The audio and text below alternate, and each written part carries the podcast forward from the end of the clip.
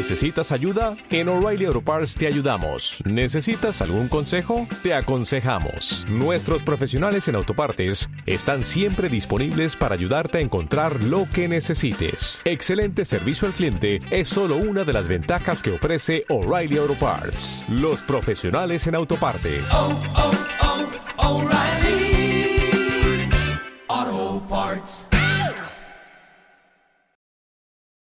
Los Galilei,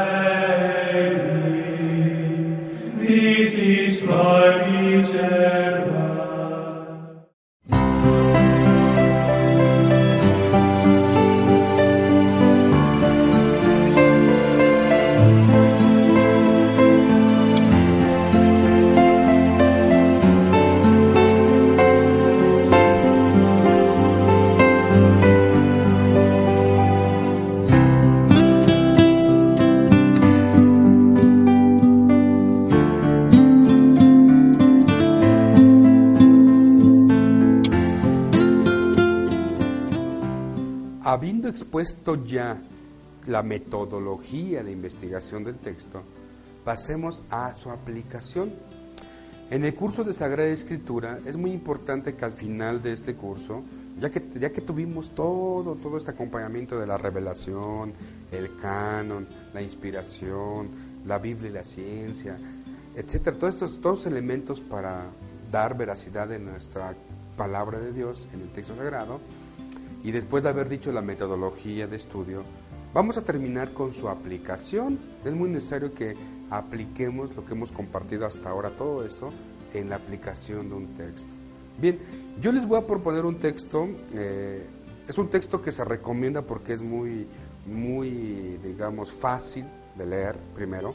Segundo, porque tiene muchos, eh, mucha parte literaria que podemos identificar es decir, mucho estilo literario que vamos a identificar inmediatamente y por eso se recomienda como, como parte de acompañar en un primer acercamiento crítico a la Sagrada Escritura. Me refiero a Génesis capítulo 4, versículo 1 al versículo 16. Génesis 4, 1, 16. Es la historia de Caín y Abel. Vamos a aplicar lo que hasta ahora hemos venido compartiendo para que vean cómo se hace el análisis del texto. Todo el mundo dice, ah, pues es la muerte de Abel.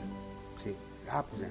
No, no, vamos a ver todo lo que podemos aprender del texto aplicando la metodología antes mencionada.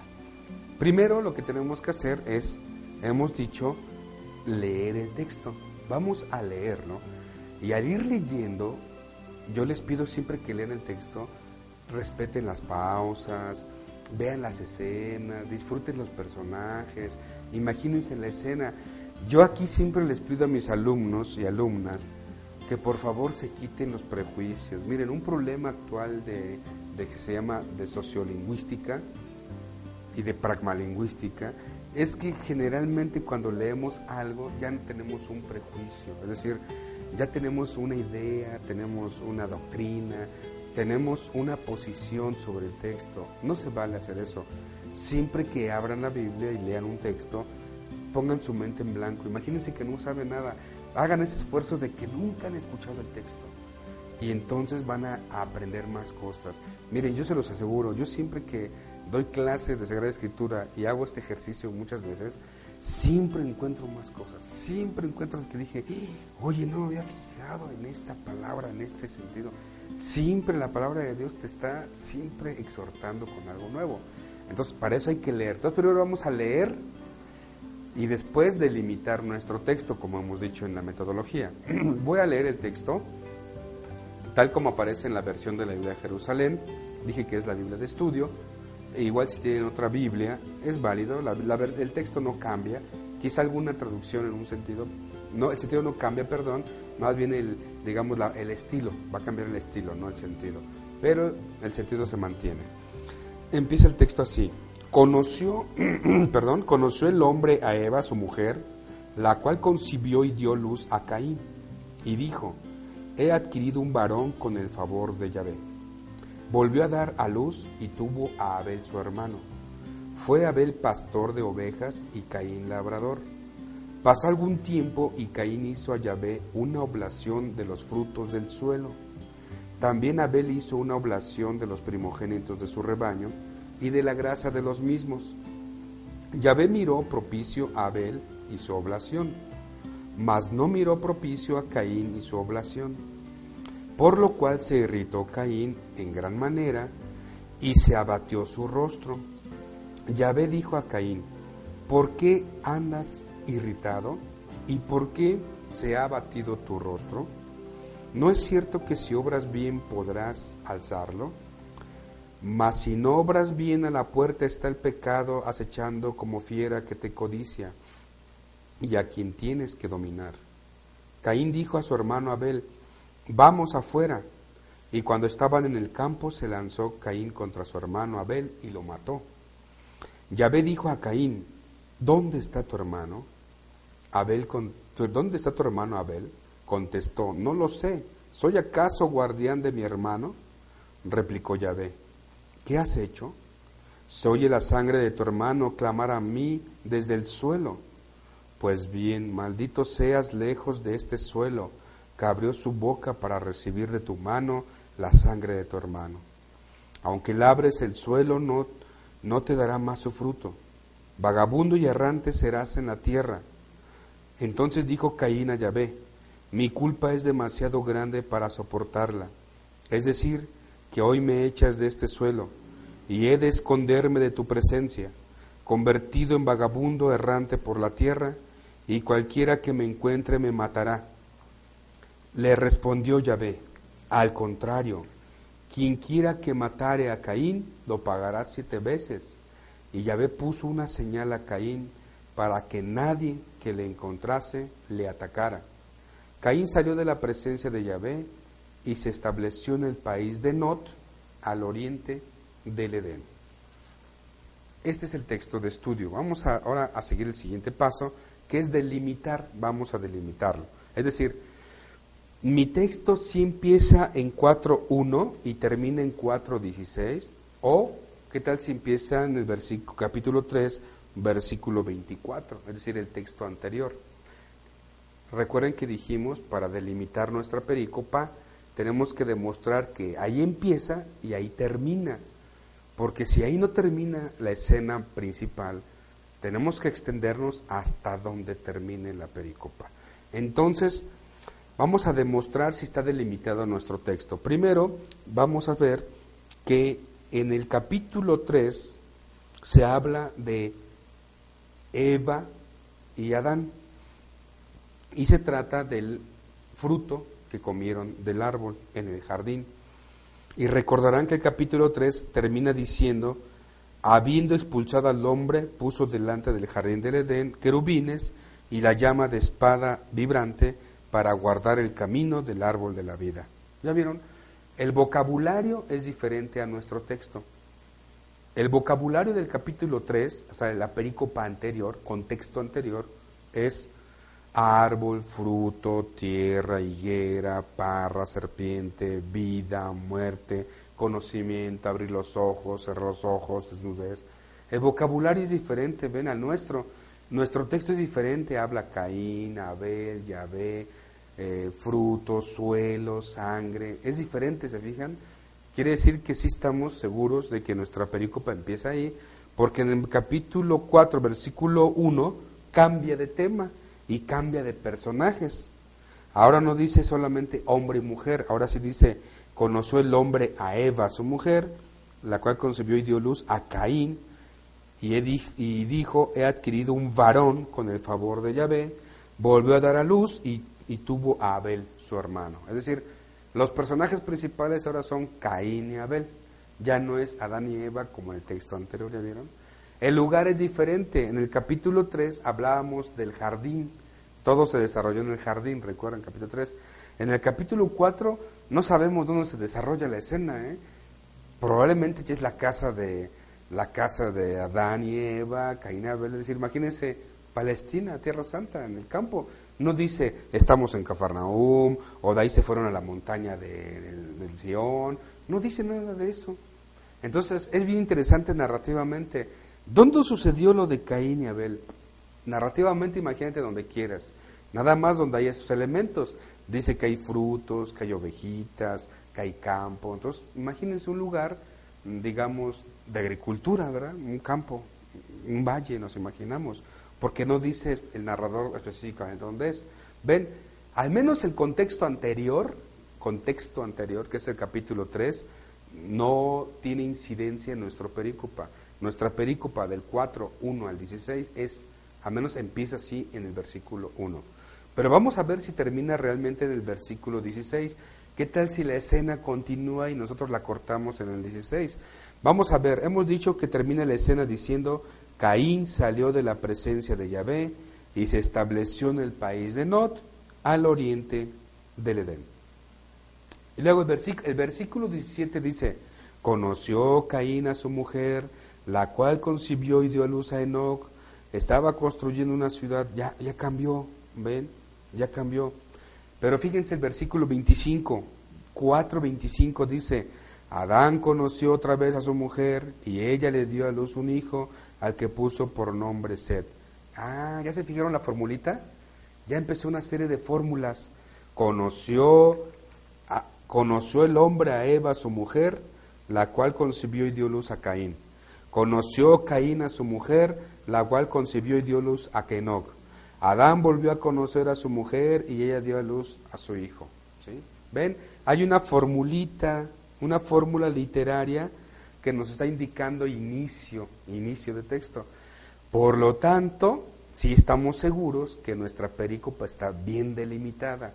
Empieza en el 1, 4, 1 y termina en el versículo 16, porque en el versículo 17, capítulo 4, 17, empieza la fórmula otra vez, conoció Caín a su mujer, etcétera, etcétera. Quiere decir que hay una fórmula del narrador para indicarnos principio y fin, principio y fin. En este caso se cumple y ven, estamos delimitando nuestro texto. Está bien delimitado, ¿se fijaron? Principio y fin. Bien, después de la delimitación del texto, decíamos que viene una labor muy importante, que es lo que se llama la crítica textual. Crítica textual. Miren, es un texto bastante interesante porque hay un problema en el versículo, concretamente, eh, capítulo 4, eh, es el versículo 5 el versículo 5 al 7. Son, son problemáticos porque en el manuscrito hay problemas de lectura. De hecho, en las Biblias de estudio tienen todo un aparato crítico que, que intenta corregir. Miren, concretamente es el versículo 7. Fíjense, escuchen cómo tradujeron, cómo se hizo la traducción y escuchen cómo está en el texto hebreo porque es un tema de crítica textual, ¿eh? es un problema de crítica textual. Es decir, vamos a preguntarnos qué quiso decir el autor, porque hay un, hay un problema de interpretación del manuscrito. Miren, versículo 7 en el texto de la Biblia dice así, no es cierto que si obras bien podrás alzarlo, mas si no obras bien, a la puerta está el pecado, acechando como fiera que te codicia, y a quien tienes que dominar. Esa es la traducción. De hecho, si viene el aparato crítico, te dice cong, C-O-N-J, conjetura. Eh, es decir, el, el, traductor es muy honesto. Dice, miren, el manuscrito original yo no le entendí bien, entonces yo propongo, yo propongo mi lectura. Pero muy honesto te pone el texto original abajo. ¿Cómo dice en hebreo? En hebreo dice así, no es verdad que si tú obras bien, elevarlo, y si no obras bien, a tu puerta la falta está acechándote y hacia ti su querencia y tú lo dominarás. Así dice en hebreo, ven, dice, todo mundo se ha puesto así a pensar, ¿qué quiso decir el autor? ¿Sí? ¿Qué quiso decir el autor al respecto? ¿Por qué ponen esa, esas frases que se llama de conjetura? ¿sí? ¿Por qué ponen esas frases de conjetura? Bueno, hay una, explicación de, del hebreo. Si tenemos el texto hebreo, eh, cuando leemos ya el original hebreo, hay una, hay una a- a tesis actual del maestro Pietro Bobate. Él le interpreta de esta manera y yo traigo a colación eh, su investigación. Él nos dice lo siguiente, miren, dice él que la traducción debería quedar así y que no hay problema de por qué hacer conjetura, sino que es simplemente leer bien, el, el, digamos, la versión hebrea. Él traduce así y creo que sí queda muy bien en el texto. ¿Por qué estás enojado y triste? Ciertamente si tú actúas bien, entonces habrá un levantamiento de cabeza. Pero si tú no actúas bien, entonces el pecado está acechando a la puerta. Su impulso está contra ti, pero yo sé que tú puedes dominarlo.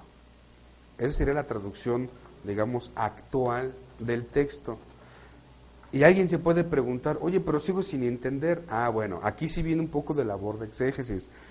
Porque la idea es, miren, la idea prácticamente es la siguiente. Dios le está diciendo a Caín, ¿por qué te enojaste? Mira que la ira te está dominando y estás echándote a la puerta. Curiosamente usa el verbo de los leones, ¿sí? Es un verbo que solo se usa para el león. Eh, el león que está al acecho, así, al acecho. Llamó mucho la atención esta investigación, ahora no puedes traducir así, ¿por qué estás como león acechando? Sí podríamos traducirlo así, yo creo, sí creo que en México sí quedaría la idea, ¿no? Porque en hebreo usa el verbo de acechar, pero como solo es un verbo que se aplica a los leones. ¿Se acuerdan que Pablo también lo usa en griego? Dice, el demonio como león rugiente anda buscando a quien devorar. Esa es la traducción nuestra, pero realmente en, en griego dice, el león te anda acechando. El verbo que usa es rogués. Rogués es el león que está así, cazándote, que está viéndote para lanzarse sobre ti. Y por eso la traducción queda así, Caín, ¿por qué te molestas? ¿Por qué estás irritado? Mira que el enojo está como un león queriéndote devorar en tu puerta. Porque el león a veces esperaba a la gente que saliera de su casa y se los comía, ¿eh? está demostrado. Entonces dice el autor, mira, el enojo es como un león que te está esperando para comerte.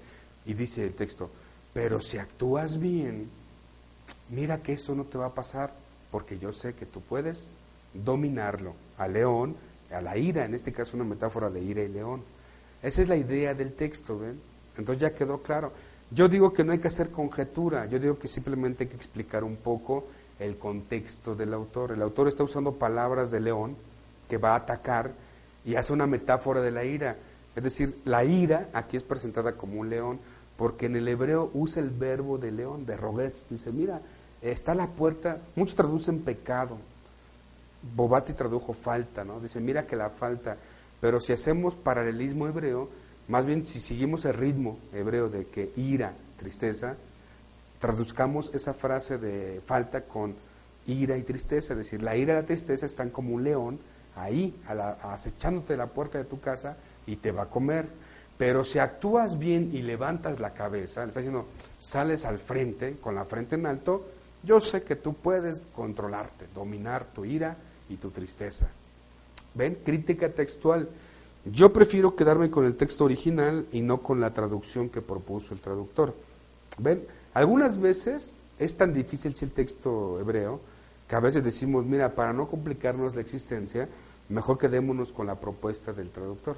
En este caso no, no le veo mucho problema ya una vez que sabemos explicar el texto, como pueden ver. La idea es el enojo y la ira que van a comerse a Caín y que es como un león.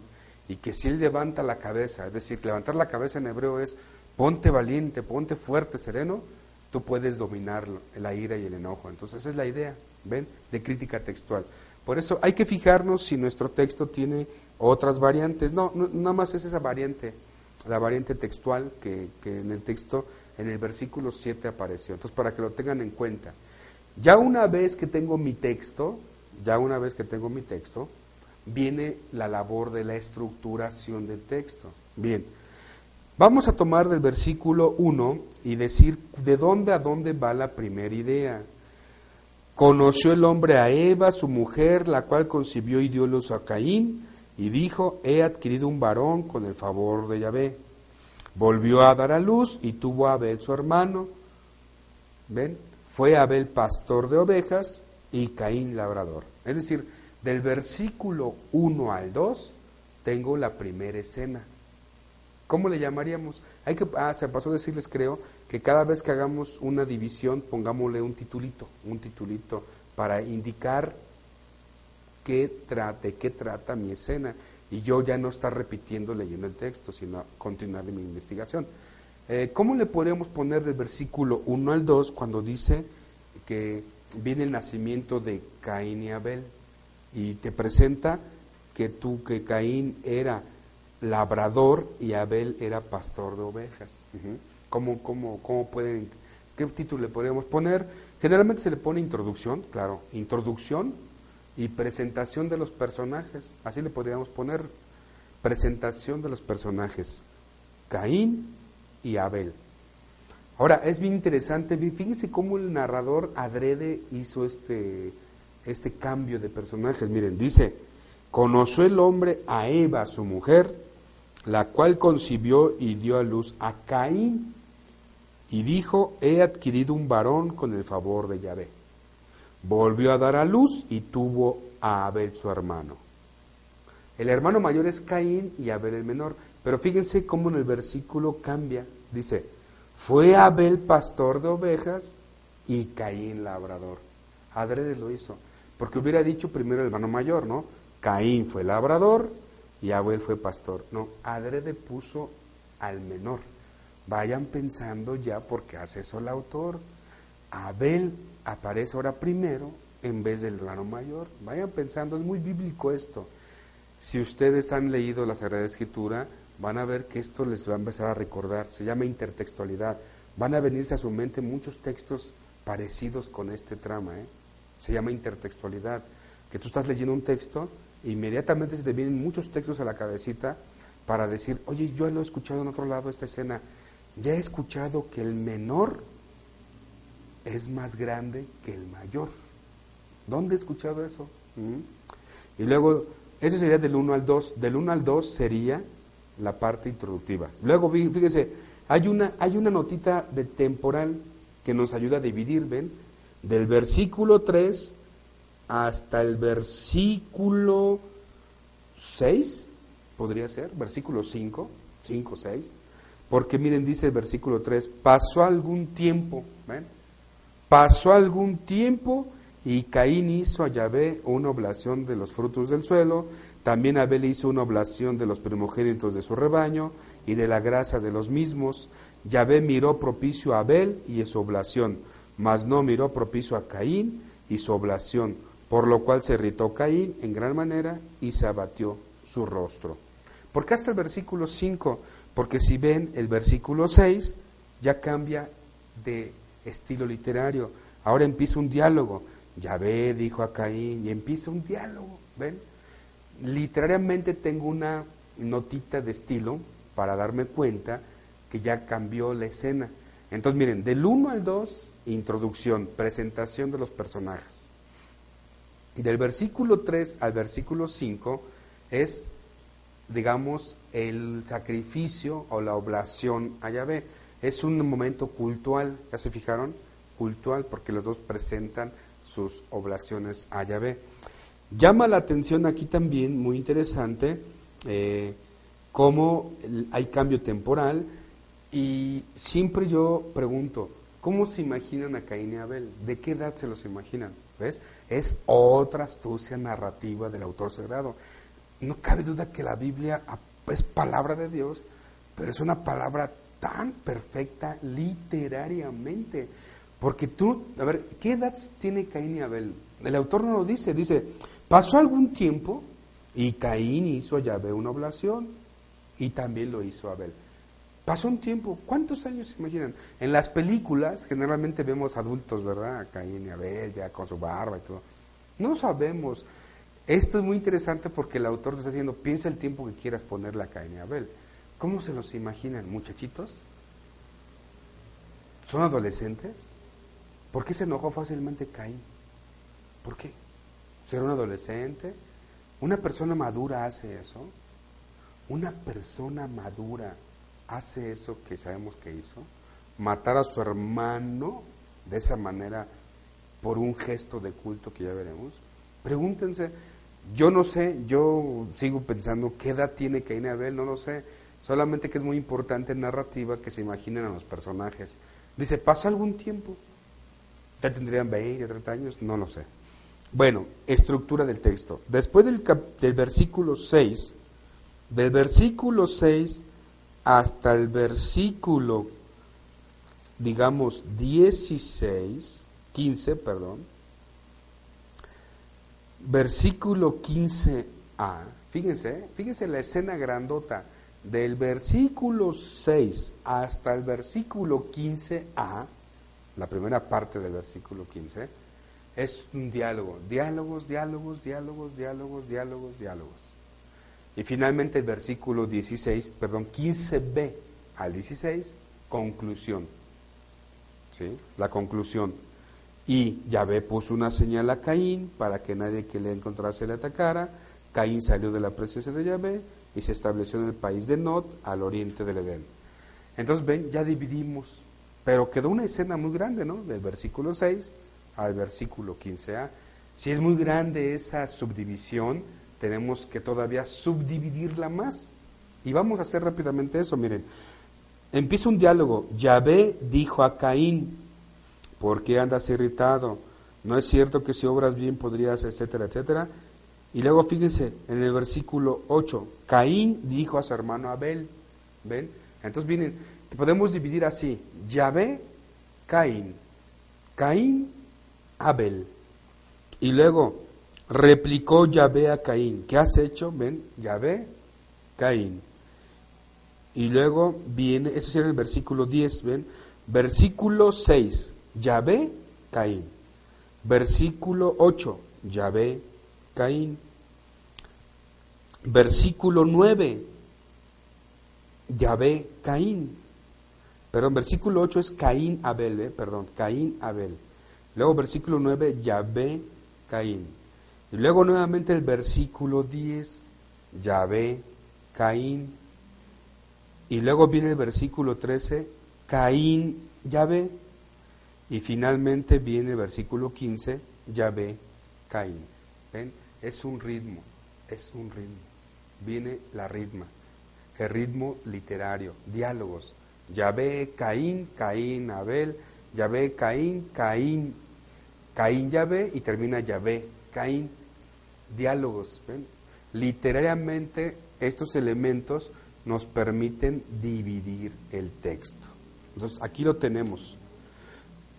Entonces el texto podríamos entonces repetir la estructura, quedó del versículo 1 2, introducción. Versículo 3 al 5, presentación de las ofrendas. Del versículo 6 al 15a, diálogo. Versículo 15b al 16, conclusión. Y luego del 6 al 15a hemos dicho diálogo entre Yahvé, Caín, Caín, Abel, Yahvé, Caín, Caín, Yahvé, Yahvé, Caín. Ese ritmo va, va manejando el narrador. ¿Ven? Es muy fácil estructurar si empezamos a ver las escenas de esta manera. Una vez que hemos llegado hasta aquí, ya empieza a descubrirse, a develarse el texto. ¿Ven? Ya empieza a brotar algunos elementos que no nos habíamos fijado. Por ejemplo, en los diálogos. Ahora tenemos que fijarnos en el contenido de los diálogos, en el contenido de cada subparte para poder entender el texto.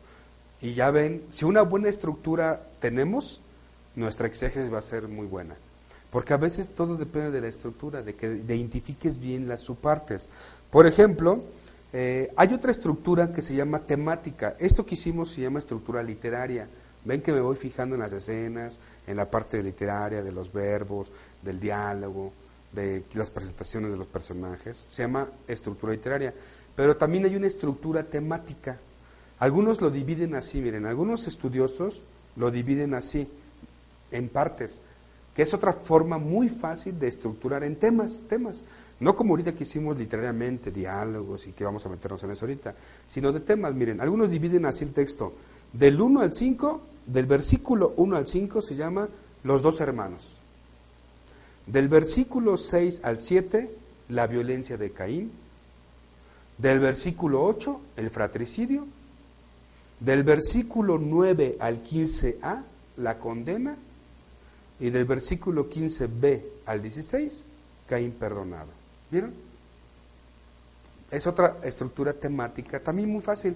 Ver temas por temas. No se fijen en los personajes como hicimos ahorita, de paso el tiempo, ¿no? En temas. ¿Ven? Y nos queda una estructura bastante también buena para poder estudiar el texto. Pero siempre se recomienda que entre más literaria sea la estructura, mejores elementos tendremos para nuestra investigación literaria. The sky